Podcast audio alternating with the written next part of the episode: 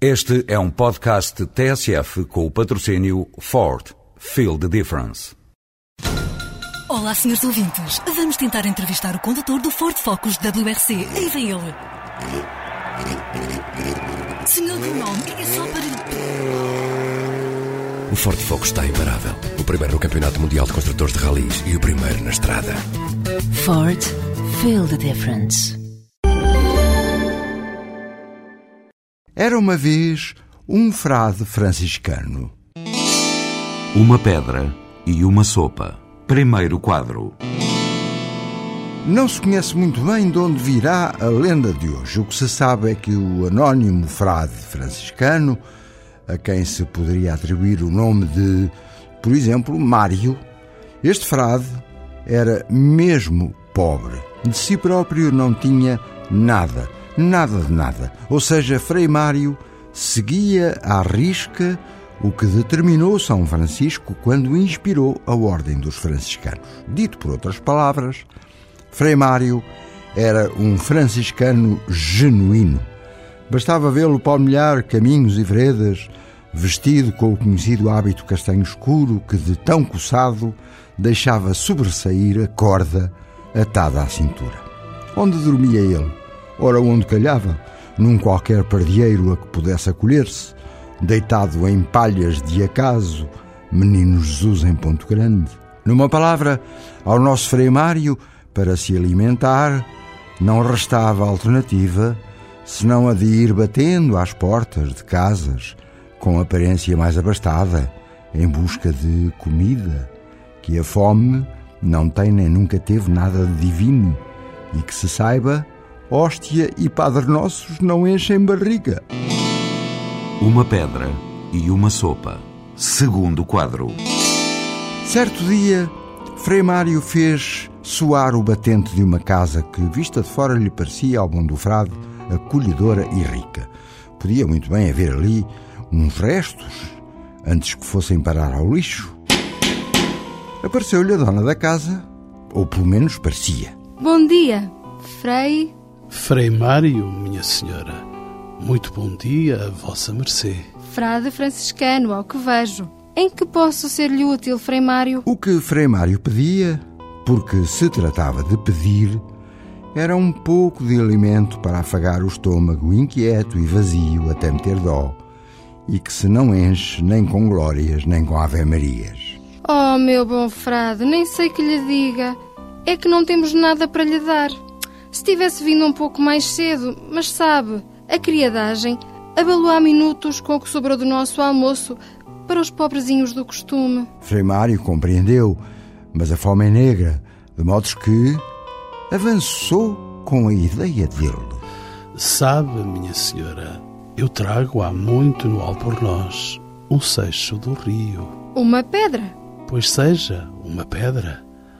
Ah, se por bondade me deixasse ir à vossa cozinha, só precisava de uma panela com água. Aí, até meio.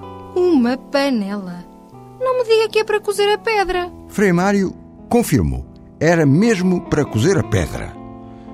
E entre o espanto e a caridade inata, a dona da casa rica logo o convidou a entrar e ia pensando com os botões dela, cheia de curiosidade, sempre quero ver o que o franciscano vai fazer com a panela d'água e uma pedra lá dentro.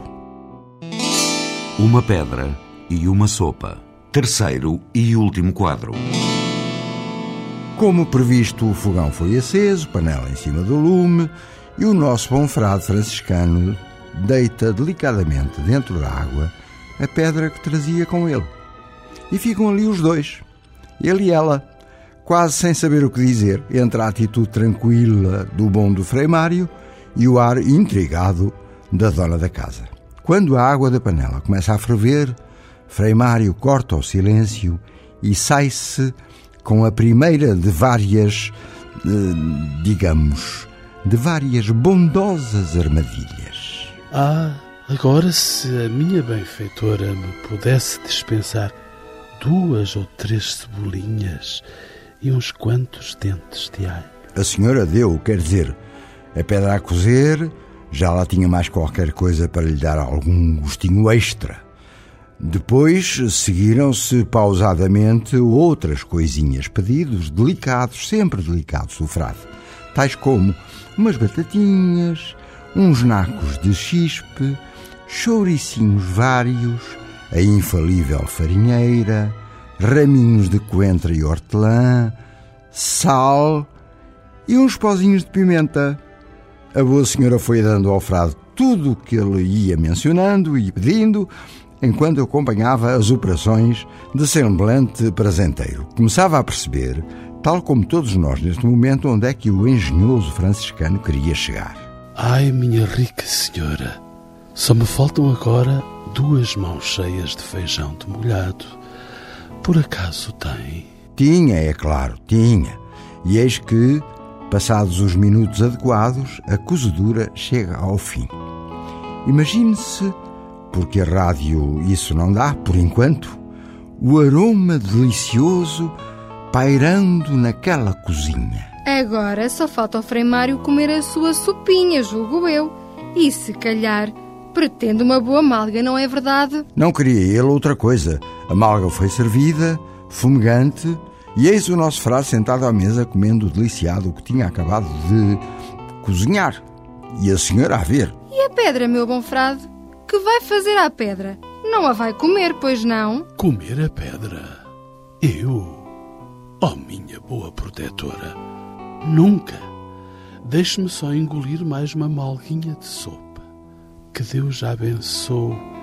Depois vou à panela, tiro de lá a pedra, lavo-a muito bem lavada, seco-a com um pano e vai de novo para o albornoz tudo somado.